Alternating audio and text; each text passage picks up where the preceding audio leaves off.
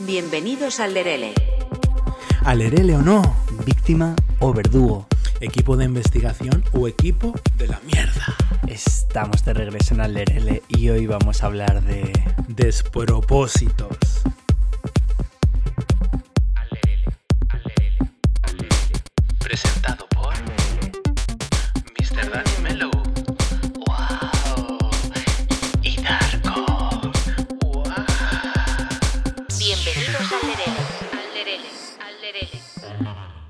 Estamos de regreso. No nos vamos, nos quedamos. Vamos a hacerlo como en la película Poltergeist, que me representa mucho. Ya están aquí. Pues así. ¿Qué vocals tienes? Sí, bueno. Eh, bueno, pues eh, resulta que nos fuimos de manera completamente inesperada. Lo anunciamos por las redes sociales, aquellos que nos seguís, pero sí que es cierto que no lo dijimos en el último capítulo, que fue con Estrella Extravaganza. Es verdad, no, porque claro, venía la Navidad, que es como unas fechas que necesitamos una preparación eh, mental, física también, psicológica, bueno, es que es muy duro. em, y también, oye, pues un descansito, ¿no? Así. En este podcast queremos hablar de todos los despropósitos que han habido como durante todos estos tiempos, como por ejemplo lo que ha pasado con Shakira y demás, unas reflexiones nuestras, personales.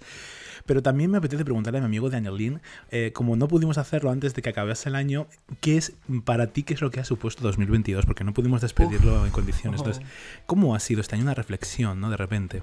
Pues bueno, well, em, ha supuesto realmente, no, mm, a ver, no por un planteamiento mío, no, no justamente por un propósito mío, pero ha supuesto un año de muchos cambios. Eh, muchas cosas que han venido así de repente, que a mí me encanta, y muchas veces las cosas me suceden así, sin esperarlo. Y luego también, eh, pues, pues muchos cambios personales, muchos cambios en, en- en mucha gente que ha venido, que he conocido, mucha gente maravillosa de repente. Mm, muchos cambios, pero muy bien todo. ¿Sigues enamorado? Sigo enamorado, todo bien. Y ahora, ahora os cuento, ¿no? Pero sí que durante estas vacaciones hay muchas personas que nos han dicho que, que se ponen nuestro podcast para dormir de fondo. Cierto. Entonces queríamos mandarle un saludo a una, una persona que va a representar a todo ese sector de personas que nos han dicho que cuando nos escuchan pues se lo ponen para relajarse, porque le gusta mucho cómo, pensar, cómo pensamos, están como en su zona de confort. Eh, yo cuando me dicen que se lo ponen para dormir no sé cómo tomármelo, pero bueno, vamos a decir que nos lo tomamos bien. Eh, un saludo en especial a eh, Maribel. Maribel, Sí. te adoramos. Gracias por estar ahí. Se Maribel. Maribel representa a, a todo eh, este sector a de todos- personas. a toda la gente, claro. Cada vez que di- digamos Maribel, si eres tú esa persona que te pones el podcast eh, para irte a dormir y, y te relaja mucho nuestras voces eh, y los temas que abordamos, pues eres tú esa persona, Maribel. Todos somos Maribel. Exacto. Bueno, todos no. Hay gente que se lo pone pues para mientras estudia. Bueno, hay muchas Bueno, personas. Hay gente que dijo que no sé. Que... Alguna vez nos dijo alguien que no ¿Cómo era? Que no servíamos ni para. No ni sé. para ponernos de fondo o algo Ah, así. sí. Bueno, pues, pues tampoco se equivocaría demasiado, ¿no? Según por el prisma donde se miren las cosas, pueden ser una cosa u otra. Claro que sí, cielo. No obstante, ha sido un año de, para mí de, de crecimiento una vez más. O sea, eh, me han pasado. Es que siempre que llega como final de año hacemos reflexiones de todo el año. Y entonces, claro, haces como retrospectiva. Claro, este año, por ejemplo, a mí me ha pasado que he creado un, un- un podcast con mi amigo Mr. Animelo. Claro, es que este ha sido el pic. Ha habido cosas que han empezado, ha habido cosas que han terminado. Recuerdo, por ejemplo, lo que pasó con mi hermano también, Morgancita en Pop News, que le mando también un saludo. Que la gente se pensará que a lo mejor seguimos un poco, ¿no? Seguimos en contacto y guay. Pero también han sido como cambios, ¿no? Entonces, eh, abordar cosas.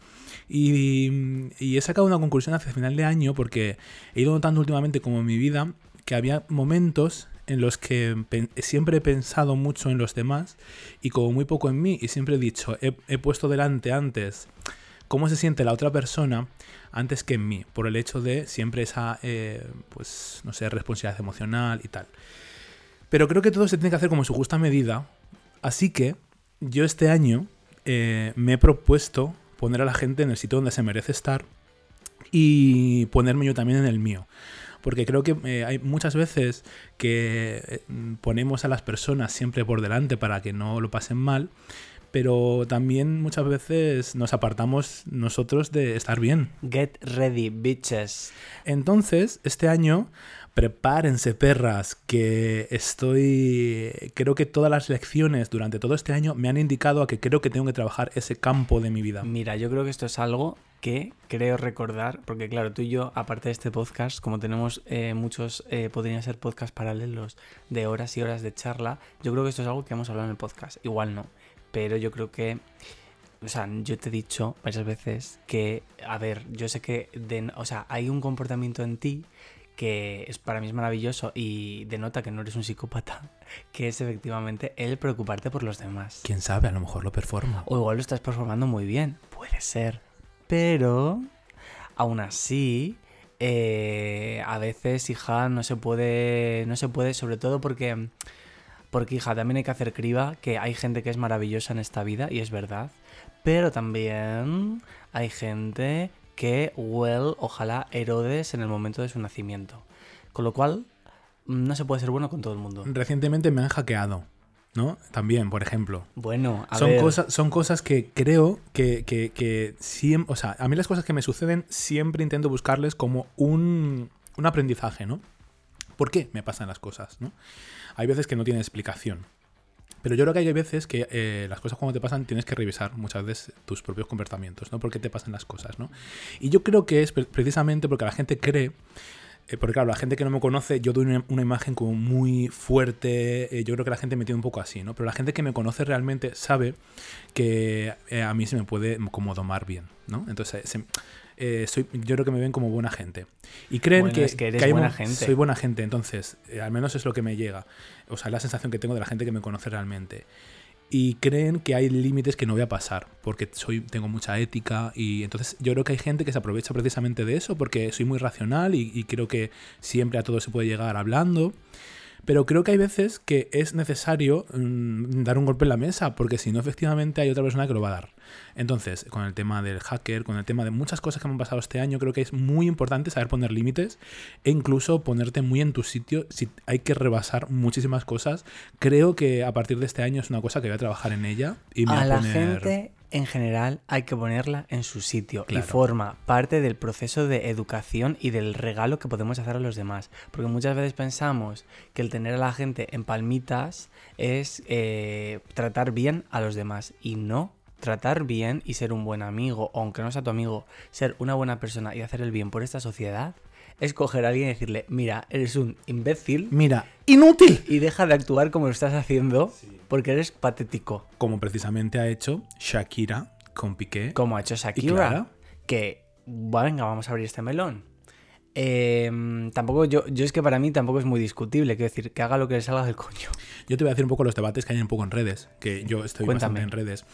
Y claro, no sé si todo el mundo conoce la situación de Shakira, pero vamos a recapitular porque quizá hay gente que no lo sepa. E igual es como darle de- demasiadas vueltas a lo mismo, que a lo mejor mucha gente sabe, pero hay gente que igual no lo conoce. El tema es que, bueno, la relación de Shakira no estaba pasando por su mejor momento, se estaba como enfriando y eh, pues eh, Shakira empezó a sospechar que quizá Gerard Piqué podría estar viendo los cuernos porque eh, los momentos en los que estaba fuera de casa, cuando regresaba notaba que su jalea real que utilizaba para aclarar su voz, porque es cantante por encima de todo, eh, pues faltaba. Y a Gerard Piqué no le gusta la jalea real. Y luego de repente en un streaming del conocido mm, en TikTok, no sé qué es, la verdad. ¿Quién? Ibai- yo conozco a, a Ibai, Ibai es pero que hace streamer. ¿no? ¿Streamer de dónde? ¿De qué? ¿De Twitch o algo así? Yo creo que sí. Bueno, este señor eh, hizo un streaming, un directo, donde aparecía Gerard Piqué y eh, pues el, el Ibai. Y de fondo se vio una mujer. Claramente. ¿no? Y claramente, Eh, claramente. Clara Chia. Clara Chia. Ah, se llama Chia. Clara como Clara Chia, de Chia de una comida vegana. La afamada comida vegana Ah, de la semilla de chía. de Chia. Pero bueno. Pues sí, qué nombre. Y nada, pues ahí ya dijo, mira, aquí hay gato encerrado. Y por eso sacó la canción de Te felicito, pero claro, no había trascendido a la prensa. Entonces era como había rumores, pero no había nada como real. Hasta que de repente Piqué fue visto en París paseando con una nueva mujer, que ya fue como prácticamente la confirmación de que efectivamente habían roto o estaba pasando algo, porque a Piqué, Ah, eso fue antes de la ruptura oficial. antes de la... o a- o a la par. El caso es que Piqué estaba en París con su novia novia Clara Chia, mientras que Shakira estaba en Barcelona con sus hijos siendo acosada por la prensa y siendo pues preguntándoles. Que encima el padre de Shakira estaba enfermo, ¿no? Estaba en el en ese- hospital y todo eso. En ese momento el padre de Shakira estaba pasando por un mal momento y encima también la deuda que tiene en Hacienda, etcétera. Todo esto sucedió en aquel momento. eh, a Piqué se la sudó. Él fue su historia de amor en París, por supuesto. Y entonces, pues claro, eh, maravilla todo. Pero claro, ahora Shakira eh, ha sacado esta canción, la sesión 53. Ha sacado la versión hardcore de Te, Fel- de Te Felicito. Exacto. Y pues eh, ha puesto en su cita a Piqué, ha aclarado un poco y sin, sin dobleces, de manera completamente directa. Sí. Entonces, ¿a ti esto qué te parece? Pues a ver, a mí, la verdad, eh, desde el momento en el que es un artista, mira, para empezar, yo admiro mucho a los artistas, las artistas, les artistas, que generan eh, contenido, hacen arte desde su verdad y desde su propia experiencia. Para mí, ¿eh? no quiero decir que un artista que a lo mejor simplemente performe o compre canciones y las cante no tenga valor, pero yo, para mí, partiendo de la base de que para mí el, el artista que yo le doy valor es esa persona que Shakira haya hecho esta sesión haciendo una canción con una letra que ha hecho ella, es decir, que es meramente personal, basado en su experiencia, ole su coño. Eh, quiero decirte, ya de ahí, para mí, bien. Y segundo, en plan, porque no va a poder contar su experiencia. Porque luego, claro, yo ahora me cuentas en redes, en plan, las, las vibes, pero yo por lo que he estado viendo, muy por encima, em, claramente pues hay dos bandos. Uno que muy bien y otro que muy mal. Y dentro del bando que les parece muy mal, hay como un montón de, ¿no? de pf, acusaciones, de excusas de por qué esto les parece mal, que si los hijos, que si patatín, que si tal, no sé qué. Pero al final, mm, basarte en eso es ser bastante hipócrita, porque si partes de una situación en la que el padre de familia ha sido infiel a su mujer y ahí también estaban los dos hijos, ¿no? En plan, ahí nunca importó. Entonces, y ahora simplemente hace una canción que obviamente son acusaciones directas, pero están todas eh, metidas, ¿no? Un poco así, como con mucha indirecta, con mucho juego de palabra. Chico, no sé, a mí no me parece sinceramente tampoco nada... te- Y luego otra cosa, dentro de la música, teniendo en cuenta eh, el panorama musical, eh, el tipo de letras que hay en algunos ámbitos, mm, de letras mayormente machistas, eh, con cada frase y cada vocabulario que, well, Muy denigrantes hacia la mujer muchas claro, veces. ¿no? porque esta señora diga, te salpique, chica, mm, sinceramente, o que hable de un caso, un Rolex, es que a las mujeres no hay que compararlas, no sé qué. O sea, que Shakira, que es mujer, haga esa comparaci- comparación que la está haciendo mm, probablemente, obviamente, y tiene, para mí es súper lícito desde su propia rabia y desde su propia experiencia, ahí te parece fatal, pero que luego salga un fulano en su canción diciendo que a una mujer que si la hace esto, que si la otro, que si tal, ahí nunca importó. Mm, Mira, de verdad, es que hay gente que se debería encerrar en una cueva un mes. Yo creo que es que, claro, eh, esto yo creo está funcionando tanto porque yo creo que estamos empatizando muchísimo con Shakira porque todos hemos tenido muchas veces ese, ese momento de ira, de rabia, ¿no? De cuando a lo mejor nos están mintiendo, nos están engañando. Yo, mm, fíjate, desde aquí lo digo, creo que deberíamos abordar un tema mío en el cual eh, yo me puedo hacer mi Bizarrap sesión 54. Y, y la semana que viene tenemos una persona que hemos invitado pero igual la siguiente semana podemos hablar de ex y cosas así, ¿te parece? Abramos ese cajón. Bueno, vamos a hacernos un Shakira, porque yo precisamente decía que uno de los propósitos que me quiero hacer este año, no sé de poner propósitos, es de poner a la gente en su sitio. Entonces creo que es una buena manera de empezar, ¿no? Eh, poniendo a la gente donde, donde se merece. Entonces, eh, hay gente que está criticando a Shakira precisamente por eso, y yo creo que en el proceso de duelo es muy lícito que tú tengas ese momento de rabia en el cual te expreses. Pienso un poco parecido a ti, en el cual estabas comentando que los artistas tienen que expresarse, si es una cosa de, de- de- de- de expresión, pues evidentemente un artista tiene que hablar desde su propia experiencia ¿no? y su propia vida. Para mí es lícito, igual que es ilícito comprar una canción porque te gusta a nivel estético sonoro de manera superficial y también genial, ¿no? Pero yo creo que los artistas también tienen que hablar un poco de su vida. Y eh, Shakira, antes que hacer una entrevista, es porque la van a preguntar, es mejor que lo haga a través de la música, porque es que no se va a escapar de todo eso. Ahora bien, claro, ¿está bien lo que está haciendo? Pues bueno, no, no está bien lo que está haciendo. Claro, o sea, yo creo que evidentemente eh, está metiendo en segunda persona, está comparándose, está teniendo algunas dinámicas disfuncionales de, gestión emocional que la hacen pues tener esa ira, que la hacen tener comentarios machistas también.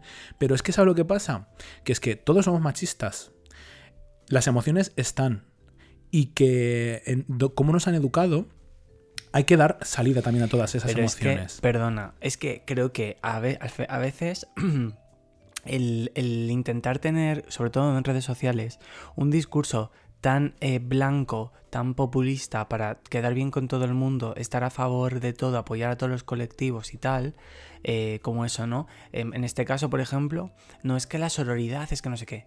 Vale, pues es que en este caso creo que tu discurso de la sororidad, porque en teoría ella está haciendo ciertas comparaciones y tal, va en contra del discurso de la salud mental, porque ella lo que está haciendo es usar su arte para hacer una vía de escape a una situación que probablemente para ella obviamente sea traumática y está usando esta vía de escape. Claro. Entonces, eh, aquí ya tenemos un discursito de la sororidad que está chocando con el discursito de la salud mental. ¿A qué discursito le hacemos caso entonces? Y claro, la sororidad es también en el punto en el que eh, una persona, por ejemplo, como... A ver, aquí eh, eh, quien fue infiel fue eh, Gerard Piqué, eso está muy claro, y que evidentemente quien tiene que pagarlo es él. Pero sí que es cierto que no podemos... Porque hay como un discurso en el cual se dice el tema de la, de la sororidad y que la mujer eh, no es la culpable, porque se mete con Clara, y que la mujer no es la culpable, que ha sido él el que la invitó a pasar tal. Pero yo creo que no hay que dejar toda la responsabilidad tampoco a Gerard Piqué. Es decir, ella también sabía dónde se metía, conocía a Shakira, conocía a Piqué, conocía su situación familiar Claro. y se metió en la casa a tomarse la jalea real de Shakira. Es que vamos a ver, cuando, decir- cuando una pareja eh, pone los cuernos, o sea, cuando alguien pone los cuernos a su pareja, eh, sinceramente, y la persona con la que le está poniendo los cuernos lo sabe, mm, claro que hay cierta responsabilidad moral. Obviamente siempre la, primera persona y el, el primer culpable en este caso es Piqué, obviamente, pero la otra persona sabes dónde te, te estás metiendo, sinceramente, y si no lo sabes lo buscas, pero... Que, que Gerard Piqué es un inútil es algo que doy por hecho y que no voy a profundizar porque efectivamente esto es así. Porque claro, una persona que tiene lo que tiene, pero em, ¿qué ha pasado con... O sea, lo que acaba de pasar yo creo que habla por sí mismo, ¿no? Pero porque él también tuvo una falta de gestión en aquel momento porque podía haber dicho, bueno, lo dejamos, doy un tiempo, lo hago de manera discreta para que no te acose la prensa. no sé, hay Eh, muchas maneras de hacer las cosas. No ser un psicópata, tener un poco de empatía, de inteligencia emocional y aunque sea solo performarlo, porque claro, también hay dos tipos de psicópatas, los psicópatas que saben performarlo y los que no saben performarlo, porque si, si tú, tu relación con tu pareja está mal, encima tienes una relación pública, coño, eres Piqué y ella es Shakira, en plan, chico, eh, ¿qué, qué más? ¿Sabes qué más condiciones mm, se tienen que dar? Y no performas nada, en plan, ni siquiera la ruptura está ahí y tú ya estás dejándote ver con otra persona. No ha estado a la un- altura. no estado- y de hecho, pues no le seguía dedicando las. Le seguía dedicando los. los eh, esto del fútbol, cuando meten gol, coño. Sí, los, los goles. los goles. que, La que cosa circula, esa, la que- cosa que esa, entra el balón. Que yo ni lo veo.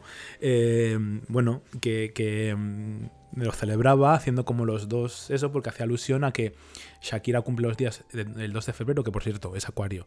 Tampoco me fío yo de mucho de los acuarios. Pero bueno, corramos un- un tupido velo. No digamos que Shakira es acuario, porque los acuarios son el demonio. Pero eh, Piqué también eh, cumple los días en un día 2. Entonces te- le dedicaba los, los goles así, en plan del día 2, no sé qué. Y ya Así lo como Ramona la reina del, ri- Sí. del brillo. Te quiero, tía. Y Mm, mm, estaba mm. con la otra y a la vez dedicándole los goles, ¿no? Entonces era como, chico, te felicito que bien actúas. Y de hecho la coreografía, Shakira hace la felicitación, en plan lo hace así, Ya. con el 2. Y lo vuelve a hacer el Bizarrap, hace mucho el tema del, del 2. Pero quería volver al tema de la sororidad. Y es que la otra mujer tampoco tuvo sororidad. Es decir, en el momento en que tú Claro. te metes en, en una familia, eh, sabiendo la situación familiar que tienen, porque no digo que no te puedas enamorar. Yo digo que las cosas hay muchas, hay muchas maneras de hacer las cosas. Entonces, eh, y te vuelvo a decir otra cosa, tomándote la jalea real de Shakira. Mira, yo soy Shakira. Y mira, acuéstate con Gerard Piqué. Pero con la comida no se juega, amiga. O sea, si tú abres mi nevera, te metes en mi cama, no te hago una sesión bizarrap. Es que te arrastro. Porque claro, o sea, sí, una parte de la responsabilidad recae en Piqué, que no tuvo la poca vergüenza de decir, mira, vamos a ir a otro sitio. La responsabilidad aquí recae en las dos personas. Sino, pero es que también cae responsabilidad en la, en la otra persona, porque si no conoces a la persona, bueno, todavía tiene un pase. Pero esta tipa conocía perfectamente la situación de Gerard Piqué, conocía perfectamente a Shakira y, y sabía que tenía hijos y sabía qué era lo que estaba pasando, porque a pesar de estar con ella, le dedicaba goles a Shakira. Entonces, yo hay cosas que no entiendo, la verdad. O sea, ¿qué espera esta mujer? ¿Qué espera que vaya a hacer Gerard Piqué con ella? ¿Se ha hecho eso? O sea, la gente que empieza relaciones Ya, en esta ya, situación, ya. ¿qué espera que le vaya a pasar? con ¿Sabes esa qué es lo que persona? pasa? Que a mí ese punto de... O sea, pienso lo mismo que tú, ¿eh? Lo que pasa que, claro, luego está este discurso, que también creo un poco en él, de que, bueno, esto es como el asesino que mata una vez, ¿no? Sí. Obviamente, pues eh, hay capacidad de... Yo quiero pensar que hay capacidad de, de recuperación y patatín patatán. Pero eh, también hay muchos datos, como pasa por ejemplo con la violencia de género, que es una vergüenza, la cantidad de personas que han sido denunciadas, acusadas, mm, y o bien no han hecho nada o poca cosa han hecho y, vuelven, ¿no? A, a maltratar a, una mujer y tal, porque, well, y en este caso, sí, yo también creo que, quiero pensar que no, pero yo también creo lo mismo, que al final, si tú eres capaz de hacer esa gestión tan mala, de engañar a tu mujer, eh, teniendo dos hijos y hacer las cosas así, chico, esto ha pasado una vez, eh, igual pasa dos. Leía un tweet que decía: ¿Quién va a querer estar con Shakira eh, después de lo que está haciendo con Piqué? En plan, claro, la- les pone de esa manera a través de sus canciones. Dime quién es el valiente de ponerse, claro, quién es la valiente que va a estar con Piqué después de Claro. haberla engañado, no hacerlo públicamente, hacerlo por detrás, traicionando. Es que Shakira ahora de repente es como, boom, hace esta sesión y... Y es la mala. Y es la mala, madre mía, no sé qué. Eh, tú no sabes lo que hay ahí detrás. Porque a mí también las vibes que me da esto es de una persona. Esto es como cuando. Como un poco. Bueno, ya veremos cuando. Cuando hablemos nosotros aquí del capítulo, abramos el melón de los ex. de los ex. Sí, sí, tengo ganas. Pero esto es un poco a coalición de lo que has dicho al principio de, mm, de este discurso de propósito de Año Nuevo, ¿no? Que muchas veces también las personas, tú estás ahí aguantando el tipo y te están ahí, venga, apretando el Claro. tornillo, venga, apretando, apretando. Y eso nunca se ve, porque tú, claro, estás así, con tu sonrisa, como Britney Spears. Claro, siempre pensando, bueno, em, pues bueno, es su proceso, voy a respetar, no sé qué. Coño, pero es que el, re- el- plan- el- el proceso de la otra persona, que pueda ser, por ejemplo, eh, eh, el que tenga piqué con sus cosas, también le toca el higo a, a Shakira. Entonces Shakira salta y, y tiene sus repercusiones. Las cosas tienen que tener sus repercusiones. Entonces yo creo un poco también en la violencia verbal, porque eh, a los límites, o sea, los límites se ponen poniendo límites. Y hay veces con personas Pero ¿qué es lo que te digo? Lo siento. Violencia verbal de que es que eso es lo que yo no estoy entendiendo de, de esto. Decir claramente, salpique. No, decir que no estás a mi altura, que es como tú. Ya, ¿y a quién se lo está diciendo? Ya, pero tampoco es una violencia verbal directa. Aclara, bueno, claramente. Que le eh, salpique. Hace punto, C, C punto, ¿no? Sí, CC. ACC, pues mm, bueno, es que a ver, también, mm, no sé, es que, mm, es que, es que no, es que no puedo, de verdad, o sea, no puedo entender cómo hay tanta hipocresía por un lado y luego por el otro no se hace nada. Mira, De verdad, sé- no eh, entiendo. estoy muy a favor de las mujeres que hacen este tipo de cosas porque eh, yo eh, la, la- la sensación que tengo y las experiencias que tengo con, con mujeres en mi entorno, en mi familia y, y- y amigas y demás, es que las mujeres, sobre todo la generación de mi madre, de mi abuela, etcétera, han estado durante muchos años callándose cosas porque dependían íntegramente de, de- o sea, dependía todo de su marido, porque han enseñado que la mujer tenía que tener un papel de estar en casa, cuidar de los hijos y muchas veces renunciaban al trabajo. Y se han visto cómo tenían que aguantar muchas veces y cuando no han aguantado se han visto sin una vida laboral, en, eh, sin ningún tipo de subvención en la calle. Y entonces creo que las mujeres ten- tienen que poner sus límites y tienen que, que... Entonces me encanta cuando estas situaciones se dan porque la llevan haciendo toda la vida, toda la vida los hombres y ahora parece que es que las mujeres se quejan de vicio cuando llevan haciendo este tipo de violencia cons- constantemente los hombres hacia las mujeres pues toda la vida. Entonces pues yo creo en todo eso, igual que Miley Cyrus. ¿Has visto lo que ha hecho Miley Cyrus? Eh, vaya puta diosa. O sea, a ver, partiendo de la base de que Miley Cyrus también tiene que tener un background con el tipajo ese, que no lo sabemos bien, sí. porque muy mono y todo lo que tú quieras, pero... Well, Sí. eh, la de mierda. Mira, yo solo quiero decir. Cuenta, y- cuenta, porque la gente a lo mejor no lo sabe. No, no, no. O sea, ahora cuentas tú el trasfondo de la canción y tal. Yo solo quiero decir una cosa que es. Cuando yo vi que habían ido a no sé qué alfombra roja, no sé cuándo fue, que yo creo que ahí ya empezaba la relación Sí. a tambalearse. Y hay un vídeo de que se la ve a ella como intentando ser como súper confidente con él, como haciendo una broma o algo así, sacando la lengua y tal. Y él la dice en plan, no me aver... O sea, la mira así como con mala hostia y le dice como, no me avergüences delante de todos los fotógrafos. Y cómo le suelta del brazo y se pone ella a posar como una auténtica diosa. Es que es como, a ver, imbécil. Porque es que de verdad, o sea, imbécil. Que es que te han dado el carnet de tonto tres veces. Que estás saliendo con Miley Cyrus. Que es una puta fantasía de persona. En plan, ¿qué dices? No me avergüences, papanatas. Qué rabia que muchas veces a, a- a- a todas estas artistas, eh, a las actrices, eh, cuando pensamos en Marilyn Monroe, sobre todo en la época del cine eh, dorado, digámoslo así, muchas veces las tienen como meras prostitutas. O sea, sobre todo las, eh, cada vez Un menos. ¿no? accesorio. O como un accesorio, como una persona ahí y que, y que me imagino que este hombre estaría con Miley Cyrus porque es Pero Miley si Cyrus. es que luego son ellas las que aportan todo de arco. Ya, sí. O sea, Miley Cyrus y el otro. ¿El otro qué? ¿De qué es el, dónde se la ha visto? Ya. Anda la mierda. Y Shakira y Piqué igual. ¿De qué pique de qué? ¿Qué se ha hecho ahora? la ¿Streamer a mujer, jugar de, a la, la Play? mujer de Piqué. Anda. 30 años de carrera esta mujer. eh, teniendo Claro. éxitos. eh, o sea, la mujer de Piqué. Shakira. Y así se la han mencionado Claro, muchas veces. por eso, pero porque al final el Anda. mundo es que da asco, da asco. Eh, como dijo Eduardo Casanova, ojalá se acabe la humanidad. Yo he criticado mucho a Shakira con el tema de Hacienda, pero sinceramente que saque muchas canciones como estas para que pueda pagar Hacienda y para que pueda, con todo su coño, servir coño gordo y tirar para adelante ella sola y que demuestre al mundo que las mujeres salen solitas y por sí mismas de los más agujeros, como puede ser una ruptura de este tipo, la exposición mediática que ha tenido Shakira y deudas con Hacienda y de todo tipo. Así que para adelante, Shakira.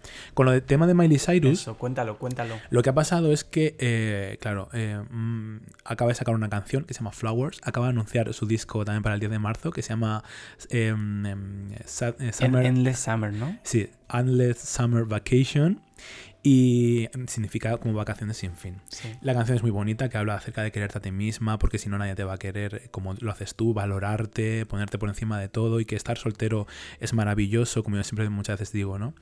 Y ha, estrenado un videoclip muy bonito, muy visual, que a simple vista parece como muy sencillo, ¿no? Y no tiene un, trasfondo mucho más. Pero eh, eh, recobra un mayor sen- sentido cuando sabes que se estrenó el día 13 de, el día 13 de, de febrero de febrero, de enero, que es el cumpleaños de, de su ex, Liam Hemsworth. Hemsworth o- Menudo regalito. Y además lo hacía en la casa que utilizaba como picadero, donde Miley Cyrus descubrió que él había sido infiel en esa casa con al menos 14 mujeres. Y se pasea por esa casa que alquilaba Liam para tener relaciones con esas personas mientras que estaba casado con Miley Cyrus a escondidas.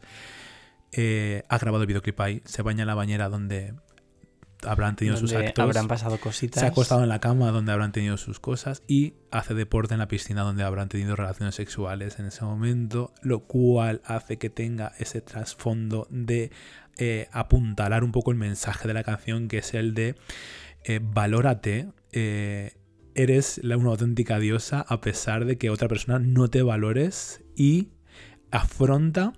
Yo siempre creo muchísimo en la exposición, exponerte a las cosas, ¿no? Cuando algo te da miedo, la exposición, tú lo sabes. Digo, jolín, esto como que me da un poco de tal, o, o tengo prejuicios, y entonces me meto en eso. Digo, venga, Yo también, fíjate, creo en la exposición de exponer a los demonios. Porque creo, o sea, hay una fina línea que si no la sabes diferenciar puede ser peligrosa, pero yo creo que hay una línea entre atacar a alguien y exponer a esa persona. sí. Porque atacar por atacar, pues chico, no, no, no es necesario. Ahora, si hay una persona, una institución, de repente, eh, que pues no está haciendo bien lo que tiene que hacer, o hay injusticias, o hay maltrato, o hay lo que sea, eso hay que exponerlo. En plan, creo en dejar a la gente en bragas si esa persona o esa institución merece quedarse en bragas delante de todo el mundo y que le salgan los colores. Porque mm, ya está bien de encubrir a eso, ¿sabes? A maltratadores, a, a violadores, a, a- a infieles, a, la empresa que oprime, a todo. A esa gente hay que poner la plaza al pueblo con un... Una como hacían, con Una una, antorcha. en el culo. Y, y- ¿Qué lo quieres empalar también? y no, tampoco es tampoco violencia física. Simplemente un poco de humillación Porque es que, joder, no se puede, no se puede pasar por esta vida jodiendo a los demás e irse de rositas. Ya. Yo en eso no creo. Tal cual. Mm, Las cosas tienen que tener consecuencias, yo creo. Al menos es el mens- la, la moraleja que dejo yo de este 2022 en lo que respecta a mí y que además veo que le pasa también a otras personas, ¿no? Entonces yo creo que es muy importante poder desahogarse, poder contar estas cosas y, y exponerlas. Una de las cosas que nos han pasado recientemente, me meo, fue que un día estuvimos en el corte inglés, fuimos a por un roscón que hice un hilo en Twitter y ha habido como mucha expectativa, ¿no? ¿Quién será? Y nos encontramos a una eh, personalidad de, mm, Muy afamada, Muy afamada. de el TikTok. de TikTok haciendo cruising. Nos encontramos ahí ese melón, nunca mejor dicho, abierto. y fijaos cómo son las cosas que nos hemos hecho íntimos amigos. ¿Qué pasó en esos baños? Bueno, Jamás pensé, yo, que soy una señora, que, bueno, sabía lo que era cruising, ¿no? Tampoco, tampoco vivo en Pyongyang, vale. pero jamás pensé que podía sacar una amistad de, de los baños del corte inglés. Yo, yo sí. Sí, porque ya, bueno, me ha pasado algunas veces. No, yo no hago cruising, ¿eh? Pero bueno, en los baños del corte inglés he tenido muchos amigos que van a los baños del corte inglés. Y, y bueno, pues muchas veces me preguntaban que, que quién es, que dijese nombres. Bueno, pues como nos hemos hecho íntimos amigos, esa persona va a estar la semana que viene en Alerele hablando de este tema Damn. Y vais a descubrir quién es. Si nos seguís en redes sociales, vamos a decirlo por redes sociales antes de que llegue el próximo domingo, pero vamos a hablar un poco de los límites del sexo la semana que viene. Y sale un poco también a relucir eh, en el este Sam Smith. Pues que... La semana que viene tendremos este, este Menos mal que Sam Smith, SS, no debe entender ni papa de, de, la- de castellano, o igual sí, y de repente nos llega una denuncia desde Scotland Yard. tal cual. Bueno, lo revelaremos quién es y estaremos la semana que viene hablando. Quería hablar acerca de lo que ha pasado con Sam Smith. No sé si te has dado cuenta durante estas vacaciones todo el revuelo que ha habido Sí. con su imagen y demás, Sí. ¿no? Eh, Sam Smith, para aquellos que no lo conozcáis, es un artista pues, eh, británico que durante un tiempo de su carrera, el inicio de su carrera, tuvo muchísimo éxito. por- eh, estaba dentro del armario y era una persona más o menos normativa y eh, tuvo un éxito increíble, ¿no? A raíz de que dijo que era gay, su popularidad fue bajando y cada vez ha ido siendo como más queer. Y recientemente ha tenido un, éxito increíble con su último single eh, eh, Unholy junto a Kim Petras, que además es una mujer trans. Y, ha recibido muchas críticas porque Sam Smith durante un tiempo a esta parte no solamente ha- se viste de manera más femenina y, y más queer, sino que además pues ha ganado unos kilos, ¿no? Entonces se ha enjuiciado muchísimo mm, pues la imagen que da y el asco que da y haciendo comparaciones con su su forma anterior, ¿no? Que estaba más delgado y vestía de una manera más, más masculina. Por lo tanto, em, la gente al parecer dicen que como las comparaciones típicas de cuando lo pides eh, por de Pues AliExpress sí, y cuando te llega. Entonces, pues bueno, Qué básico ya todo. Quería hablar un poco acerca de eso. ¿Qué te parecen a ti esas, esos... Porque claro, hay gente que se respalda en el que simplemente le queda mal y si le queda mal... Y yo creo que hay muchas cosas que Ya, hay detrás. ¿no? pero María José, igual a ti también te queda mal tu outfit que te pones todas las mañanas para ir al Mercadona y nadie te dice nada ni te está eh, jodiendo la vida. Y es que a nadie le importa tampoco María José si crees que a Sam Smith le queda bien su tanga de leopardo o no le queda bien. Sinceramente yo creo que hemos llegado a un punto eh, en el que mm, yo al final estoy, estoy mm, dejando de creer en la libertad de expresión y me gustaría de verdad tener mi propia dictadura en la que os ibais a cagar todos, porque creo que em, esa, esa falsa libertad de expresión simplemente lo que hace es esconder muy mala hostia, eh, porque al final... Quiero decir, mm, efectivamente todos deberíamos de tener la libertad para poder eh, comentar cualquier tema, pero hombre, ¿no? Un poquito de por favor, como decía Million aquí no hay quien viva, un poquito de educación, un poquito de saber estar, ¿no? Yo creo que, sinceramente, como dice el sombrerero de Alicia en el País de las Maravillas, si vas a hablar, habla y si no, te callas, pues esta gente igual. Si vas a decir algo, algo que aporte, algo agradable, si no te callas, porque yo creo que a ti no te gustaría que tú eh, fueras un, en este caso un personaje público, pero bueno, como no lo eres, estás encerrado en tu casa desde Twitter, pero que salieras por la calle poniéndote una ropa que a ti te, te, te hiciera sentir a gusto y te aportara a lo que eres tú como persona y la gente fuera a tirarte ladrillos. Sinceramente creo que la gente es muy egoísta, que la gente de verdad hace, son unos monstruos, pero no en plan bien como le decían a Lola Flores, sino unos Rosario monstruos Flores a los niños de Sí. la unos monstruos eh, reales. Eh, y es que me parece horrible. O sea, para mí no es o Sam Smith, lo que haga Sam Smith, el peso que gane Sam Smith, el que, el que eso, el que sube una foto en un tanga de strass, creo que mm, te puede, tú puedes decir, oye, pues mm, yo no me pondría ese tanga, pero sinceramente, mm, echar tanta mierda a una persona que además sigue siendo la misma puta persona, que es un artistazo que te cagas con un bozarrón, con unos temazos, mm, es, que de- es que me parece de verdad patético. O sea, me parece que te hace ser una persona de mierda. Es que yo creo que hay muchas cosas interiorizadas y, hay gente que dice, es que simplemente viste mal y yo puedo decir si no me gusta cuando alguien... Por ejemplo, hablábamos, este- estas navidades estuvo como muy en boca de todos eh, el vestido de, de la Pedroche, ¿no? Yo puedo decir si algo no me gusta, ¿no? Y sí, es verdad. Lo que pasa es que, claro, em, cuando Sam Smith lleva muchos años ahí, cuando, por ejemplo, ¿sabes quién viste muy mal también? Ed Sheeran. Ed Sheeran viste muy mal. Mm, puede ser, no lo sé, no lo Eh, entonces, no, pues ponerte unos vaqueros, por ejemplo, para dar un concierto y una camiseta mm, básica, Sí, para mí mm, no es vestir bien. Y en cambio no es noticia. ¿Por qué? claro. Porque es lo que se supone que se debe poner un hombre heterosexual eh, dentro del binarismo, etcétera, etcétera, etcétera. ¿Sabes quién viste también muy mal? Pues mira, a mí tampoco me gusta mucho cómo, vista, cómo viste Eminem de repente. Ujú. Y eso no se habla. A mí no me gusta cómo viste la gente, por ejemplo, generalmente del barrio Salamanca. Me parece Claro. que hay, un, hay una concepción de la moda en España, de las personas que tienen eh, un alto poder adquisitivo, muy pobre. O sea, que al final eh, tu alto poder adquisitivo eh, se, se denote en, en tu moda llevando unos chinos, unos, unos mocasines y una camisa Ralph Lauren Y un falchaleco. y un fachaleco me parece que sea una persona muy básica, que no aprecia para nada la moda real y que no tienes ni puñetera idea de cómo invertir tu dinero a la hora de vestir. Eh, y sin embargo aquí es el estándar, ¿sabes?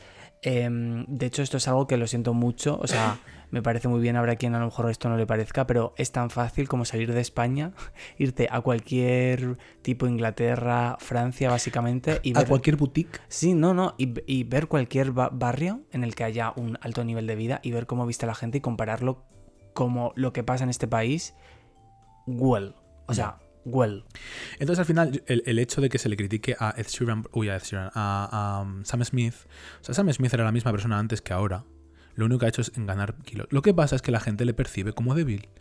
Porque nos han enseñado que una persona gorda es débil. Y nadie quiere ser débil y nadie quiere ser centro de burlas. Y él lo que está haciendo es simplemente sintiéndose a gusto. Y nadie quiere ser femenino porque la sociedad es machista.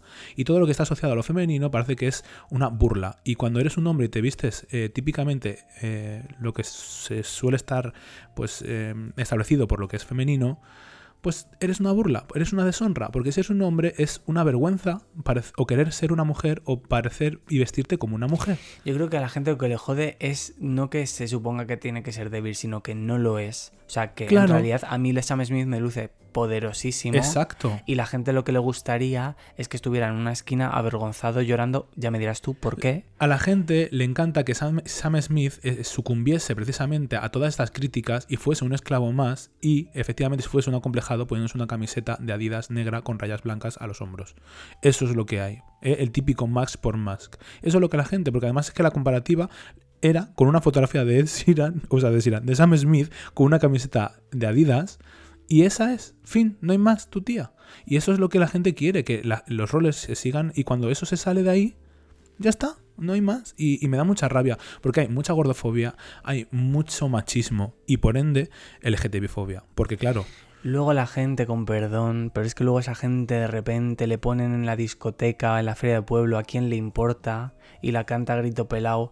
Cariño, tú no cantes a quién le importa. Tú cántate el cara al sol, que es lo que te viene bien. Porque es que, es que insisto, llevo todo el podcast diciendo lo mismo, pero es que es la verdad. Hay tanta puta hipocresía, tanta, tanta, tanta, tanta, tanta, que además lo que me jode, porque me jode muchísimo, es cuando eso, cuando el hipócrita es la persona eh, que, es el bully, que es el que acosa, porque al final eso no deja de ser un bully, aunque se lo hagas a Sam Smith y a Sam Smith se la sude, pero tú tienes alma de, de, de, bully. Y, luego, sin embargo, tú serás de que diga, yo soy así, así seguiré, nunca cambiaré. Pues cariño, vete a la mierda, sinceramente, porque tu discurso no se sostiene, vamos, mm, por ninguna parte. ¿Qué te parece lo de la Pedroche a todo esto? ¿Qué de todo? El, el outfit. Mira, todo, porque ha habido como una polémica con el Risto. ¿Viste lo que dijo de Risto? Bueno, sí, sí. Vamos, ¿Qué- un- ¿Quieres que hable de eso? vamos con un poco de todo, sí. Vale. Vamos a empezar por Risto. ¿Qué me parece lo de Risto? Sí. Pues de muy mal gusto, sinceramente. Porque para empezar, él ataca a las cadenas, ¿a las cadenas de qué? ¿Para las que él trabaja? ¿O qué se cree que trabaja él? ¿En Mercadona? Vamos a contar lo que pasó. Es que vamos. antes de dar la opinión, porque igual habrá gente que, que no sabe nada, ¿no? Eh, bueno, pues lo que pasa es que, claro, eh, este año resulta que Risto Mejida ha sido noticia, porque claro, como lo ha dejado con Laura Escanes, pues bueno, pues ha sido noticia. Entonces han dicho Telecinco, bueno, pues vamos a utilizar esta persona que puede ser interesante. Justamente. Y, Él no está ahí por nada, ¿no? Claro. Él está ahí de repente porque es maravilloso dando Claro, las campanadas. sí, porque este año, uy, han dicho, "Uh, vamos a contar este año con Risto, pues porque sí, ¿no? Porque, Porque es un maestro campanero. Por cada la casualidad, ¿no? Bueno, eh, el asunto es que, bueno, dijo que, que lo que, te- que- O sea, ¿quién era? No, no recuerdo el nombre de la, Era. eh, de la mujer con la que salía. Ah, em, lo siento, ¿eh? no lo digo en plan. En plan. Shade, pero un poco ju para mí. No sé quién era, una señora. La cosa es que le. ¿No? Risto le comentó a la señora, le dijo. ¿Cómo le dijo? Si ella estaba ahí por algo, ¿no? Si tiene no que algo que, que se decir. quitase la ropa o que dijese, anunciase la muerte de algún familiar. Haciendo alusión a. mm, que- No dijo, no tienes que anunciar nada, algún embarazo Sí. por la pedroche, Sí. la muerte de algún ser querido. ¿Cómo se puede ser tan cerdo cuando tu puto trabajo, lo siento mucho, que será buen periodista, ¿eh? yo ahí no me voy a meter, pero literal eres conocido por llevar unas gafas de sol y tener cara de asco?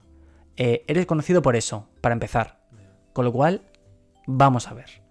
Y estás echando, te atreves a echar shade a una señora que ha perdido a su hijo adolescente de cáncer. Eh, tío, eres una mierda de persona, lo siento mucho. Y luego no cojas y, y eches, te eches tres capas de vaselina para hacer que te resbalen las cosas y decir, no, yo lo decía por las cadenas, por esas cadenas que se no han atrevido. Y él no ha sucumbido a, a, efectivamente la petición, que al final era el morbo de ver a Risto Mejide. Pero es que Darko, él trabaja en esas cadenas. Es que yo no sé en qué, en qué cadena está Obregón. En la primera, Un- creo. Un, ¿no? paternalismo en, en Telecinco. En- No, o sea, la Ana Obregón estaba en la en En la televisión uno, española. sí. Vale, se supone que él está echando shade a la primera. Cariño, si te ponen a ti los billetes en la mesa, trabajas en la primera o en intereconomía si hace falta. O con Ibai como, eh, como la Ani Gartiburu. O Ani Gartiburu, que Ibai, la verdad, en eso te digo, en plan, mm, es una. Yo la verdad no, no le conozco mucho, pero me parece una fantasía que abogue por Ramón García, por Anne, igual que por el Grand Prix, que sé que tiene ahí un proyecto. Muy bien, porque de verdad en cualquier tiempo pasado fue, fue mejor, como decía Karina. Eh, yo no sé, Ibai, lo poco que conozco, la verdad que me cae bien, ¿eh? O sea, sí, es como. me da buenas vibes. O sea, realmente, no sé. Y luego encima muchos comentarios que tiene son como muy a favor de... Tiene un público, o sea, lo tengo yo un poco asociado, ¿eh? A público típico, pues es un poco hetero. Sí, Y- pero él no tiene ese Sí, o sea, tiene, tiene... Claro, y le veo dar esos mensajes que yo digo, jolín, qué guay que una persona que es como de éxito, que se dedica precisamente a todas este- estas personas más jovencitas y que cala mucho entre los adolescentes más heterosexuales, pues tenga estos discursos que es muy guay, yo creo, ¿no? Y que al final pues también pues también apueste por un poco también la tradición, porque tener a Anígar de Uro y tener a Ramón García es un poco Sí. tradición también, o sea, que puede, puede convivir todo un poco a la vez. Sí, es que a mí lo que, o sea, justamente me parece eso, que es como que entiendo que, tele- a ver, entiendo también que la vida va avanzando y que, mm, bueno, pues hija, que también las cosas van rotando, pero es verdad que a tanto Anígar Tiburu como Ramón García, para mí, para mi, y yo creo que para mi generación, ¿no? Eran como los iconos de, de las campanadas. Sí, Joana Obregón. Al menos en mi casa, Juan Abregón. Entonces, como que él los haya, hay- haya retomado a ambos, ¿no? Que son como figuras por excelencia, me parece mm, eh, maravilloso. Y luego, pues eso, a mí, a- Ana Obregón, me parece que Sinceramente me parece maravilloso que esté ahí. Muchas veces creo que se la tilda de eso, de que al final, que si joder son las campanadas y a lo mejor da algún mensaje y tal, pues está también muy bien. Yo, a mí, a mí, Eh, a- la Ana Obregón, eh, a veces me pone nervioso, porque creo que lo quieren todo un poco politizar Sí, y, y tira mucho para una parte, ¿no? sí. Y cuando da los mensajes siempre recaen sobre un sitio solamente, ¿sabes? Puede ser, no lo sé, pero también yo creo que lo hace desde su experiencia. O sea, no, mm, esto lo estoy diciendo sin, sin ni siquiera ser mm, conocedor ahora mismo del el mensaje exacto. Pero me imagino que lo hará desde su experiencia. No olvidemos que también este mensaje que, por ejemplo, lanza, lanza Listo, Risto Mejide. ¿Risto Mejide en qué cadena estaba? En Telecinco. Bueno, pues en Telecinco, por ejemplo, tenemos a Ana Rosa Quintana, que volvió de una baja por, por, un, por cáncer.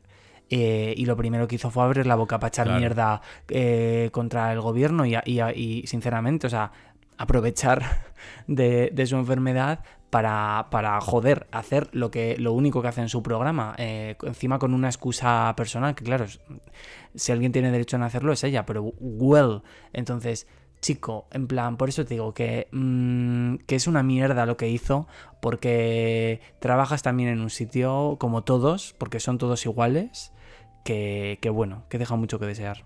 El, el rollo que es Cristina Pedroche. A mí Ana Obregón me cae bien, la verdad. Y, o sea, le tengo como cariño. Pero hay veces, hay cosas que yo digo, "Ay, de verdad, es que no puede ser una tía más chula todavía. Yo creo que puede, se puede ser más chula. Pero bueno, Ana Pedroche a mí me cae muy bien. Porque. Eh, Cristina Pedroche Cristina- uh, calla, ya, estoy, ya- igual que cuando- ya sabes que yo ya tengo, estoy empezando a tener una edad y cuando llamo a Sam Smith, Ed Sheeran, y cuando digo a Cristina Pedroche, Ana Pedroche Ana por. Ana Obregón, pues estas cosas es lo que tiene ya ir a- adentrándote en, en ya ir acercándote a los 40. Memoril. Pero bueno, eh, intentaré comer más eh, omega 3. es que encima no me gusta el salmón. Prefiero el Alzheimer. Prefiero la Alzheimer. Eh, bueno, el asunto es que mm, Cristina Pe- Pedroche me, me parece una diosa porque, mira, me pasa un poco como con Shakira. Lo que ha hecho está bien. O sea, Cristina Pedroche igual va bien vestida. No va bien vestida, pero ¿por qué hay que ir bien vestida? Es que Cristina Pedroche Y no es más, es performance. ¿Quién? Claro, o sea, en el momento en el que alguien se piensa que Cristina Pedroche lo que hace es para ir bien vestida, eh, cariño, no, no es esa la intención de Cristina Pedroche. No estás entendiendo absolutamente nada. También fíjate que yo creo que hay una intencionalidad y también hay una presión que ha, que ha impuesto la propia sociedad. Porque al final yo creo que hubo ahí como el primer año y luego como un juego, ¿no? El segundo y tal, tal. Y que yo creo que ya se está llevando al extremo. Va a llegar un día Cristina Pedroche allí en un robot como Lady Gaga en Las Vegas. Lo que está haciendo Cristina Pedroche desde el minuto uno, en el que su vestido, por tener transparencias el primer año, fue Hmm. muy criticada porque su vestido tenía unas pocas transparencias. Un vestido que es lo más sencillo del mundo. Claro, pero que yo creo que a lo mejor el primer año sí que la elección del vestido era por, por, por estética, ¿no? Porque era un- a mí no me parecía un vestido chulo y tal. Y, pero al echarse la gente encima, Mm. ahí ya es cuando entra la performance. Claro. Y dice, ah, sí. Lo que ha hecho es, después de todas esas críticas, es poner un espejo a la caverna de las bestias. Sí. Y coger y decir, ah, ¿os pica eso? Pues vamos a picar más. Hmm. Para que la gente espabile. Y para que la gente se dé cuenta que una mujer no está ahí para vestir bien y punto. es está aquí- para hacer lo que le sale del higo. Aquí no vas a Si se quiere poner en pelotas, se pone en pelotas. Si quiere ir hecha un circo, va a echar un circo. Si se quiere poner más cejas, más cejas. Si se quiere poner más labios, más labios. Si quiere enseñar el potorro, lo enseña. Si no, no. Para eso está Cristina Pedroche ahí. Ya. O ese es el mensaje que da Cristina Pedroche. No es otro que ese. Entonces, a quien no lo quiera entender, que no lo entienda. Pero- Pero, el debate de si va alguien bien vestido o mal vestido, tanto en el caso de Sam Smith como este de Cristina Pedroche, pues es que ¿por qué la gente tiene que ir bien? ¿Quién- o sea, ¿quién decide que va quién Claro. viste? O sea, si lo importante es que la persona que lo lleva vaya a gusto y vaya empoderada. Fin. Pero es que luego ese discurso se puede dar para mí desde dos formas diferentes. Porque, por ejemplo, eh, el ejemplo de, de Pedroche. El vestido en sí, el outfit. Porque tampoco me parece que fuera un vestido, la verdad. Tú puedes decir, lo que es el outfit mm, no me gusta, por ejemplo, ¿no? En plan, me parece que, yo qué sé, que luce tal, que piti. Ya está. Pero es que la gente no da, no, es, no da su opinión así, ¿sabes? Al final la opinión siempre recae en lo personal y es como decir, ¿por qué le quedaba horrible? ¿Por qué no sé qué? ¿Por qué tal? ¿Qué es lo que le pasa a Sam Smith? Si Sam Smith eh, lleva un outfit de transparencias y a ti no te gusta el outfit de transparencias, jo, pues, Que también te digo, chica, para comentar eso en Twitter, ciérrate Twitter, que se pueden comentar cosas más interesantes. Sam Smith lo que llevaba era que era es- está gordito, eh, la verdad, y lo que pasa es que llevaba una camiseta ¿Y de tirantes de hacemos? glitter. ¿Pero y qué hacemos a Sam Smith? ¿Le matamos? No, ¿Le es que metemos en un saco de patatas? Los gordos no se pueden poner crop top, no se pueden, no se Ah, pueden ¿y poner. eso quién lo eh, dice? Claro, por eso es ir mal vestido, porque claro, como enseñas tu cuerpo y tu cuerpo está mal por ser Claro, gordo, por eso. Entonces, si estás gordo, ¿qué hacemos? pues iros a tomar por el ojal. Porque los gordos y las gordas se pueden poner crop top y se pueden poner Fíjate. camisetas de glitter y de tirantes. Y le sale el coño porque el cuerpo gordo es igual de lindo que el que va al gimnasio. eh, Pese a que no sea lo establecido. A mí me la suda. Fíjate cómo es la sociedad eh, occidental en la que vivimos. Es que yo hago siempre comparaciones que son como un poco extremas, pero os lo digo de verdad. Resulta que viene una mujer eh, árabe con un burka extremo, madre mía, va tapadísima, no sé qué, desconfiamos, parece un dementor, pi, pi, pi, pi, pi. Y luego de repente llega Sam Smith enseñando su cuerpo y parece que a él sí que le pondríamos un burka encima, que no se le vea. Mm, a ver, Pepe, eh, céntrate. No pues puede esto, ser. cariño, esto es para joder y fastidiar. Esto es lo mismo que a los mariquitas se les está todo el rato diciendo, eres una mujer, eres una mujer, eres una mujer, eres una mujer. Y cuando hay mujeres trans le dicen que son hombres. Ya, también, también. Es exactamente lo mismo. Acabar con todos. Mira, decía la vaga vaga jesenga esa, no. ¿Cómo se llamaba? La Nostradamus esa. Nostradamus. La Nostradamus. La mamá, mamá vanga. La mamanga también. Que este año va a haber un. Cipotazo. Va a haber un cipotazo. Va a haber un resplandor. Que nos vamos a cagar. Que yo no sé si va a venir de Ucrania, de Corea, no sé. Ahora, Nuestro propósito. si yo. si yo. Es que pego un cipotazo. Yo digo que si yo, que considero que tengo la suerte, hombre, me gustaría hacer muchas cosas, pero creo que tengo una vida muy, muy, muy plena. Tengo que sacrificarme, pero con el cipotazo también por delante. Se va a tomar por culo toda esta gentuza que entre. Que, que entre a plato. Que al leerle todo. Entonces, yo, tu propósito de. Pues también matar a todos. Pues me parece maravilloso. Yo la verdad es que lo que pido para mí, que es como em, cuando a la gente le incomoda algo, hay que exponerse a ello. Que es lo que decía al principio de este podcast maravilloso, que al final parece que todo tiene sentido. Al, al final lo que decimos parece que tiene hasta sentido, ¿no? Esta enseñanza de la exposición, quiero decir que es una enseñanza que yo, bueno, a ver, esto, esto no es tuyo de ahora ni que es algo que me hayas dicho ahora, pero recientemente em, pudimos acudir a una premiere de una película maravillosa. Hostia, de eso tenemos que hablar. Claro, lo digo por eso, porque cariño, Pues se nos está echando el tiempo encima. Acaba tu discurso Sí. y enlazamos. Yo lo que, lo que creo que tiene que hacer la gente, todo este tipo de gente, es si la gente le incomoda eh, que una persona eh, gorda utilice una camiseta de tirantes de glitter, pues precisamente es que se eche más amigos gordos y que lleven camisetas de glitter y que se le quite esa tontería que tiene encima. Y si es posible que se enamore, genial, porque al final eso resulta que vas a destruir muchas cosas que tienes dentro tuyas, eh, interiorizadas, y mm, lo que yo detecto, que tengo prejuicios y que son cosas que a lo mejor no me gusta, rodearme de eso. Porque hay veces que dices, lo puedes entender. A ver, hay cosas que no. Yo, hay cosas que, o sea, yo un fascista, evidentemente, o sea, eh, eh, dando por hecho que hay cosas que no son entendibles, Es que no podemos comparar un fascista con un discurso de odio hacia la humanidad, hacia las personas, tampoco, hacia... tampoco digo que te rodees de asesinos en serie. Quiero decir, porque la gente es muy extremista luego, ah, claro, entonces según eso que dices tú, ta-". no, estoy hablando evidentemente de cosas que son medianamente normales y aceptables. No estoy diciendo nada más, que eh, hago pegar un codazo a la mesa y casi el Ah, chiringuito. digo, se viene abajo ya. Entonces, pues eso, comentar lo que pasó, que, que fantasía, hemos tenido una alfombra roja apoteósica, ¿no? Y todo. Hemos tenido... Nos ha invitado fuimos, Edu. Fuimos invitados a través de nuestro Road Manager, Víctor Serrano, que... mm, manager de 10, la verdad, las Sí. cosas como son. Bueno, está cobrando un 5%, pero a lo mejor lo subimos al 10% de lo que sí, sacamos. la ¿no? verdad es que estamos pagando una miseria, Sí. pero, hija, esto es así. Eh, pues nos, nos, nos invitó Edu Casanova a la premier de su película La Piedad. Una película que he de decir ya que se, ha estrenado este pasado viernes 13, que está ya en cines y que debéis ir a verla. Porque, aparte de que a mí el cine de Edu, de es un cine que siempre me ha gustado, porque yo vivo para la estética, es decir, siempre pongo antes la estética que cualquier cosa, que la comodidad, que la ciencia, que la humanidad en sí.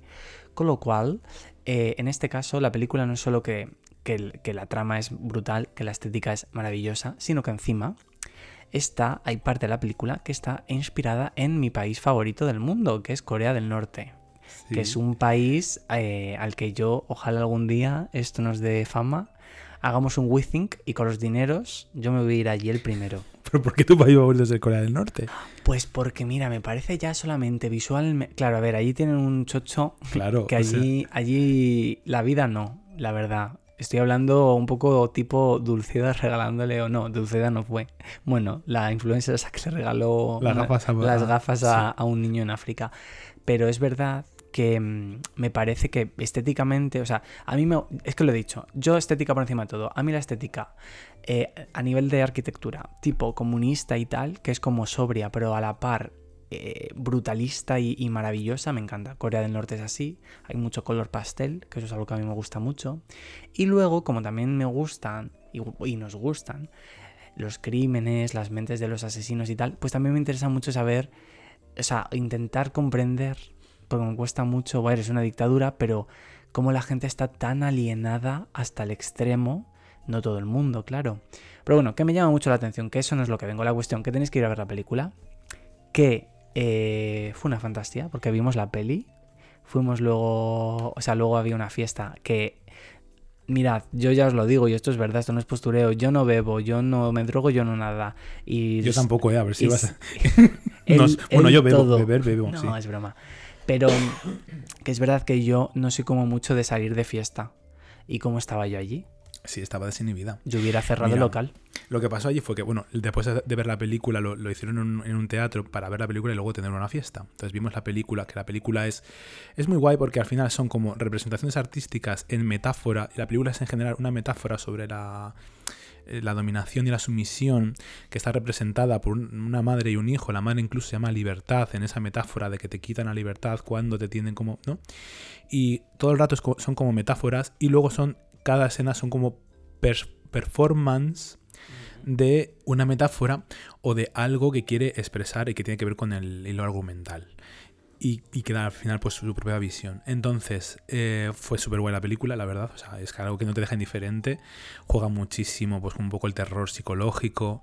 Y Es terror. con el mal gusto, el mal gusto y el buen gusto. Lo bonito y lo grotesco. Lo que incomoda. Sí. Hmm. Lo puro y lo impuro. O sea, es, es como de extremos. Es maravilloso. O sea, mira que a mí. Eh, Escatológica, mi- además. Mi director fetiche un poco. eh, eh, generalmente es. Bueno, es Pedro Almodóvar. Que más. Que principalmente es por las historias, pero también es por un componente estético muy fuerte. Pero creo que como. Como Edu Casanova. mm, No hay. Fíjate, ni, ni por ejemplo Wes Anderson, que es super mainstream, el de Gran Hotel Budapest, tal, que también cuida mucho la estética y tal. Pero es que lo de Eduardo es muy fuerte. En plan. Es que es una película que si tú te la pusieras sin, sin audio, es súper bonita de ver. Además, tiene muy poco, muy poco momentos de, de música. Hay momentos en los que hay Mm. música y banda sonora, pero es una película en la que apenas hay banda sonora, con lo cual no se apunta. O sea, al final juega con la tensión de manera muy peculiar en la que ni siquiera hay banda sonora que apuntille todo eso, ¿no? Tenemos al vecino que está colgando un cuadro. Debe ser, debe me ser voy a Cayetano. cagar. O sea, mm, voy a marcar el 0. ¿el ¿Cuál es el 091? del Que 91. tengo aquí el teléfono, la línea directa con, Car- con Car- bueno, Carmena, ya quisiera yo. Con Carmena no va Con a ser. Ayuso. Con la Ayuso, la Ayuso. Igual es la Ayuso la que nos está boicoteando el podcast, entonces no va a servir de nada esta llamada. Bueno, el asunto que estaba diciendo. Se me ha ido. Que la película es muy linda, que ya está, que la tenéis que ir a ver al cine y que fue una fantasía, que es lo que yo quería Sí, contar, que de- a, a raíz de forzarse, Sí. porque nosotros llegamos allí y yo, Viernes 13 en películas, la en los cines, La Piedad. la piedad, ya está en cines, ya está en cines. Yo llegamos allí, había un dress code y una cosa, porque él tiene un fetiche con el color rosa, con lo cual el dress code implicaba ir de rosa, pero era también temática Corea. Y nos hicimos aquí el día anterior un outfit tipo mm, norcoreanos militares, intentando meter el rosa un poquito como se pudo. Y yo llegué allí y yo me sentí un impostor, porque de repente me vi rodeado de gente súper eh, glamurosa, gente súper famosa eh, y tal. Y encima nos pusimos a hacer la cola de la alfombra roja. A mí me dio un mental Que breakdown. nos obligaron a pasar por la forma roja, ¿no? Claro, el mental breakdance que me dio allí. Yo le decía a Dani, Dani, yo claro, yo, yo estaba, bueno, que no quiero que Dani note que estoy notando que está nervioso. Porque claro, cuando alguien percibe que alguien está notando que está nervioso, se pone más nervioso y esto va como, bueno, pues a ver, vamos a ponernos aquí. ¿Te quieres tomar algo? Mientras que esperábamos. Y yo veía que, que no, que no, que no, que no. Y yo, bueno, pues venga, vamos a tomarnos algo. Un whiskazo que nos pusieron con una... Uy, digo, madre mía, qué fantasía, todo pagado. Hija mía, yo soy de Leganés. Entonces yo estas cosas, cuando son gratis o son buffet, me pongo hasta, hasta arriba porque yo vengo de las carencias. Entonces lo aprovecho. Entonces, claro, era una fantasía porque de repente, John Cortajarena, Esther Cañadas, Antonia Delate. Y yo de- era como, para mí, o sea, yo estas cosas no las vivo como Dani. Pero es que tú imagínate tener un, un mental breakdance de síndrome del impostor allí y de repente que toda la gente que está pasando por delante es esa gente, ¿no? Claro. Y claro, dices, eh, esto no va bien, esto se me está reforzando, Ya. esto no va a ir a mejor, lo que no mejora empeora. Es que sabes lo que pasa, cuando tienes contacto con personas conocidas, empiezas a ver que las personas conocidas no son cuando, como cuando no los conoces. Que es como los idealizas, dices, ostras, esta gente será como tal. Y luego vas allí y es una fiesta Pero llena no de es gente. por eso, Darko. O sea, no es por mi percepción de esas personas. Porque, a ver, mm, a ver, yo tampoco conozco aquí a Madonna, pero bueno, conozco a gente que es conocida y sí, y es que, o sea, además yo parto de la base de que personas, ya está, no hay más. Ahora, es por el, el trato que luego, en este caso, la prensa da a esas personas, que ahí se denota un montón, o sea, se nota un montón. Sí. Cuando, o sea, en el momento en el que una persona Y cómo se acercan, ¿no? Claro, Los el- intereses. el- además, es que se nota mogollón. ¿Sabes dónde lo noté? ¿Dónde? En los camareros. Sí. Es que se nota, o sea, flipas. Porque en la fiesta es, a mí, no sé, o sea, Pues los camareros que, que hablamos eran muy majos. mira, sí, eh, pues a eso me refiero. Porque se sentían si más tú, cercanos mira, con si nosotros. tú vas, no, lo que pasa, no, no, no, no era eso, era Ah. que sabían en la fiesta en la que estaban y sabía que había gente importante. Ah, claro. Entonces, cómo se comportaban en ese tipo de eventos a cómo se comportan probablemente en el mismo teatro cuando es la Santei o cuando es una Ya, fiesta, claro. no es lo mismo, igual el mismo camarero. Ya, ya sé lo que quieres decir. ¿Sabes? Sí. O sea, se nota mogollón el trato que te dan cuando creen o puedes ser famoso Hmm. o alguien conocido o con poder, el trato que te da la gente y cómo te trata a cuando vas al mismo sitio, porque yo en el Teatro Magno he estado en otras ocasiones, en una fiesta más, y es muy diferente el trato que te da, no solamente los de seguridad, sino también los camareros y cómo te trata la gente de dentro y cómo te mira. El trato que hay es completamente Es diferente. eso es lo que a mí me acaba rayando. A ver, es verdad que, así por resumir, em, que es lo que decía yo, es un poco más por el trato de la gente que por la gente en sí. O sea, al final eh, pasamos como por la alfombra, que era simplemente por la fantasía de tener una foto. Un recuerdo, en plan, ¿no? era como la primera vez que íbamos a algo así y era como la fantasía. Y es verdad que luego al, pas- al pasar se hizo evidente mi miedo, en el que, pues obviamente hay como una diferencia muy grande de cuando por esa alfombra pasa, pues John Cordajarena, a cuando íbamos nosotros vestidos de bolcheviques. pues bueno, well, pero... em, bueno, pues nada, pasamos por ahí, vimos la peli y luego es verdad que, jo, en plan, la fiesta fue súper guay. Conocimos a Yola Berrocal. Conocimos a Yola Berrocal. Edu nos vio allí y nos dijo que esto, claro, porque yo me sentía muy inseguro, porque yo veía que la gente encima que iba allí, que más o menos todo el mundo medio cumplía el dress code. No. A ver, Medio no al, cumplía, no iban al de extremo, rosa. iban de rosa, es verdad. Pero bueno, iban de rosa, o sea, parte del dress lo cumplían. Pero de Corea del Norte nada. Ya, pero lucían unos outfits que dices, cariño, eh, me acabo de hacer yo el outfit con cuatro telas en mi casa y se nota que tú has ido a un showroom y vas eh, de Jean-Paul Gaultier. Entonces, claro, de repente conocimos a Edu, en plan nos saludó y nos dijo que íbamos muy adecuadas. Y ahí es cuando a mí, que fui justo al principio de la fiesta, se me subió la autoestima a niveles estratosféricos y dije, aquí estamos. Vamos a partir la pista de baile. Yo ya entré pensando. Yo, yo voy un poco así por la vida, la verdad. Eh, cuando no me lo creo, especialmente. Ya. A mí me cuesta mucho. O sea, lo intento, pero es difícil, ¿eh? Eh, hay momentos que dices, uff, ¿qué pi. Yo creo en cuando las cosas te dan miedo, te ponen nervioso, sientes que no, no, no estás donde tienes que estar, eh, o, o crees que no te mereces las cosas, es simplemente decir. Te tiras como un saco de patatas a la vida Y fin. O sea, si lo único que tienes que hacer es hacer. Y pasa.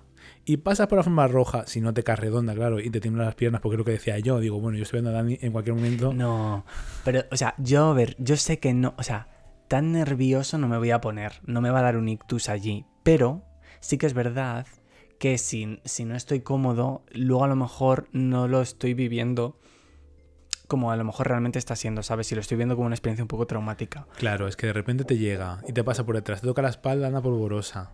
De repente habla contigo Arturo Valls. Sí, de es repente que te viene John. Cortajarena y no sé qué.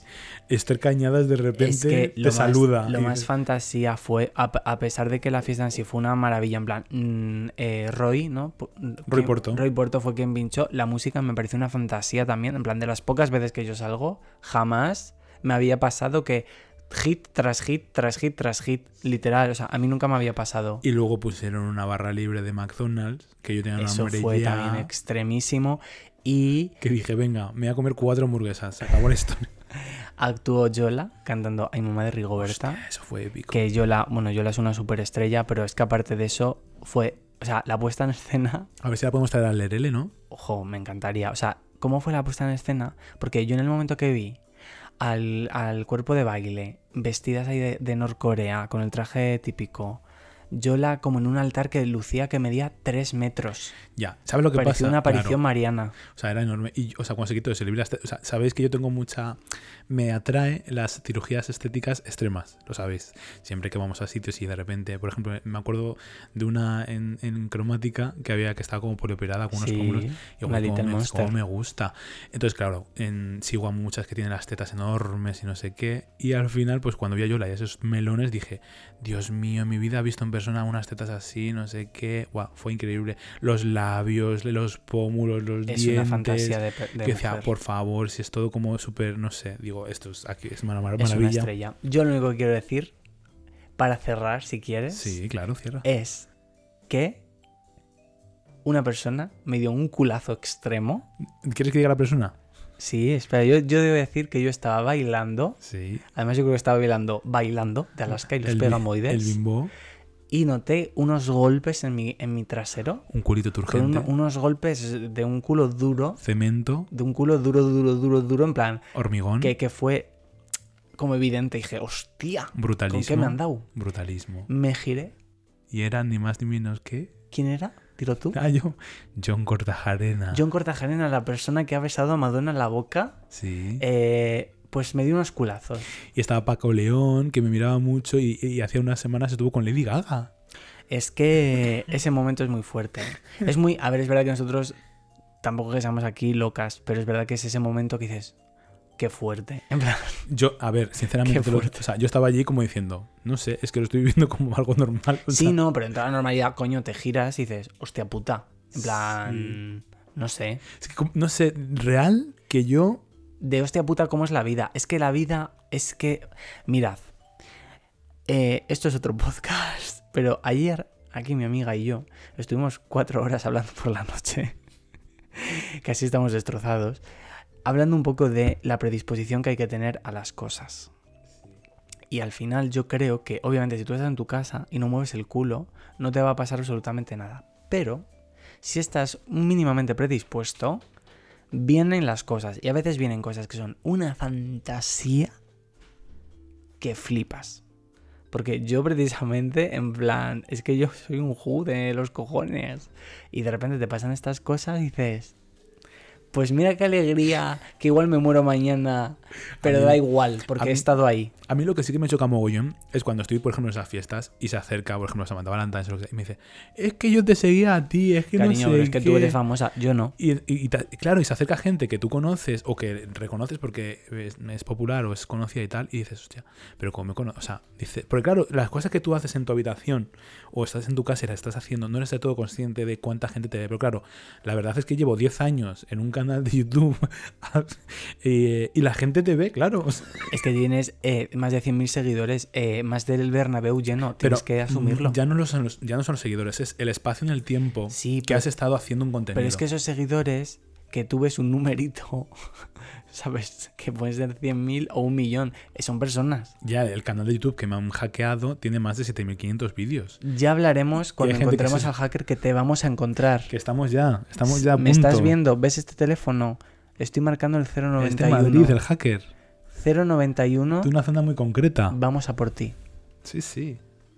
Bueno, vamos a. Este, esto lo dejamos para otro podcast. Cuando desvelemos ya por fin la identidad, daremos los arrobas, diremos todo, revelaremos absolutamente todo. Dejaremos a esa persona policía. completamente en bragas cuando podamos, cuando la justicia nos deje, porque todo esto está, por supuesto, denunciado, ¿verdad? Eh, es que, a ver, tú puedes ser un muy buen hacker, pero cariño. Mm, Hay cosas que caen por su propio peso. Sí, sinceramente. Entonces, bueno, eh, dicho esto, vamos a dar paso a nuestro road manager que, venga, vamos a subir a un 15% ya. Hostia, un 10% ha subido en, en una hora de venga, podcast. anda. Y nos va a traer las mejores noticias. De... Además, hoy vino con unos pantalones. Ah, no, pensaba que era con unos pantalones eh, de deporte gris mm, que le cuelga el nardo. Y, y trae otro trancazo como.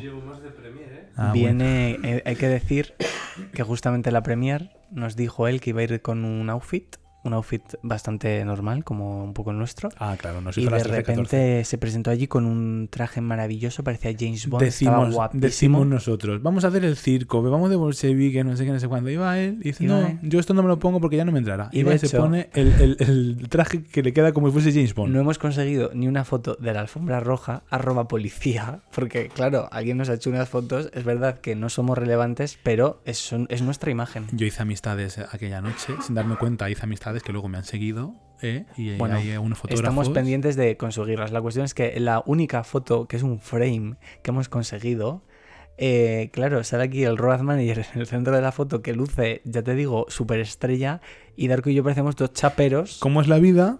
Que, que en- dentro de un rato le veréis aquí arrodillado y allí parecía el Sugar Daddy con dos chaperos. Es que si lo estáis viendo en vídeo, que entre la foto. Y que entre eh, Víctor Serrano, por favor. ¿Qué me estás contando? Bueno, como podéis comprobar, venimos de, después de la, de la after party. Los dos vienen con gafas. Yo, como tengo un cutis envidiable, porque todavía a mi edad, a mi, a mi avanzada edad, se me olvidan las cosas, pero luzco eh, de 20, Eleganza, extravaganza. pues claro, aquí estoy a cuerpo descubierto. Hola, cielo, bienvenido. ¿Qué tal? ¿Nos has conseguido alguna cosa, alguna premier más? ¿Algún contratito? No, yo sí os he sigo una Dar- premier. Darko, la siguiente la ha conseguido Darko. Sí. La semana Sí, que viene. Es que aquí soy, yo soy la que está chupando del bote que da gusto. China confirma 60.000 muertes por COVID en el último mes en plena explosión de contagios. 60.000 muertes. 60.000. A ver, allí son muchos también, igual. 60.000 aquí son muchos, pero allí a lo mejor tampoco son tantos. La A ver, relatividad. el, Otra vez. el tanto por ciento allí es bajito, pero 60.000 muertes son muchas. Otra vez. Son 60.000. ¿Qué COVID es? Sí, claro. Y es que si allí en el metro te tiras un pedo, lo huelen muchas personas porque están muy juntas. Condenado a 18 meses de cárcel el tuitero que se mofó de Julen, el niño que se cayó a un pozo en Totalán. Hostia. ¿Quién fue? El... Yo. Cam- no, tú. Ah, qué susto. Sorpresa. Que ven que entra la policía. A ver, es que yo tengo a ve- a veces un humor también que Sí, el tuitero un humor Cami- negrito. Camilo de Ori. No le conocemos. no sabemos quién No es. lo sé, pero A- 18 meses de tener cuidado. ¿Qué decís en Twitter? ¿Dónde os metéis que luego te hackean? La cadena de supermercados holandesa Jumbo introdujo cajas lentas Sí. para las personas que disfrutan conversar, ayudando a otras personas, especialmente a personas mayores, a lidiar con la soledad. Les ha ido tan bien que lo ha implementado en más de 200 supermercados. Pues muy bien. Necesario, no por nada, sino porque las personas que vamos con prisa a todos los sitios, la gente esta que está, que parece que está lela, a mí me pone de los nervios. Espabile. ver, la persona que está lela va a seguir yendo a la caja rápida. Pues Porque es- eh, no, por- prohibido. Le están- quito yo, le digo, vaya a la, a la están caja lelos. lenta, coño. ¿Qué pasa? No lo he abierto. Lo que sí que quiero es, o sea, de vez en cuando yo creo que está bien ir al súper y que te atienda alguien. Es que al final todos son máquinas. Ah, no, yo soy muy. te, eh, te- te pesas tú no sé qué, te haces tú tal, no Pero sé si qué, no sé luego cuánto. tú Sí. no pasas por una caja con una persona en tu vida. Por eso, pero que a mí eso me cabrea. Es como en los bancos. O sea, a tú mí de quieres tener la repente, elección. el banco, ese punto catalán, hombre, eh, pondré un pip. La cuestión es que eh, me han cobrado 120 euros de comisiones por gastos de gestión. ¿Gestión de qué? ¿Quién está gestionando nada? Si lo tengo haciendo yo todo a través de una aplicación, que no hay Dios que la entienda. Eso sí, pero yo poco contacto con la gente que, además, la gente que está trabajando cara al público, la verdad es que se queja mucho últimamente, así que vamos a quitarle de trabajar con gente que ponga máquinas. Exacto. Claro, sí, bueno. Última noticia. A partir de esta semana, a partir del, miércoles, gran ola de frío en España. En Madrid, temperaturas de menos 4 grados, menos 6. Así que, Una mierda. Pero bueno, lícito, porque lo que no era normal es estar en Nochevieja con el mojito, como hemos estado. Pues sí. abrigaros. Mira, en invierno tiene que hacer frío, aunque sea. Mira, en España no hace frío. ¿Qué va a hacer? ¿Te- ¿Cuatro días o No cinco? dormáis con el culo al aire. Pues dormiré, porque a mí me gusta mucho tener la zambomba al aire y, y pegar vueltos así. Yo en mi casa, además, dicen que previene. sí. Si duermes con, con- Se lo vi a un amigo nuestro también. Hace poco que lo puso. Te salen hongos como duermas con calzoncillos y los espermatozoides no funcionan. La gente que tú decías de, lo- de la disfunción eréctil, no os pongáis calzoncillos para dormir. Con el cimbrel al aire. Suelto. Y además se duerme mejor. Bueno, pues Hasta ya la semana que viene. Gracias, Víctor, amor. ¿Duermes con el cimbrel abierto tú? ¿O ¿Con el, Abierto. Con el así con el cojo? Tú sí que duermes abierto. ¿Con el trancazo? No lo voy a decir. Con el culo abierto duermes tú. Adiós. Con tu marido. Bueno, qué placer ha sido tener esta semana también a Víctor, ¿no? Vamos a.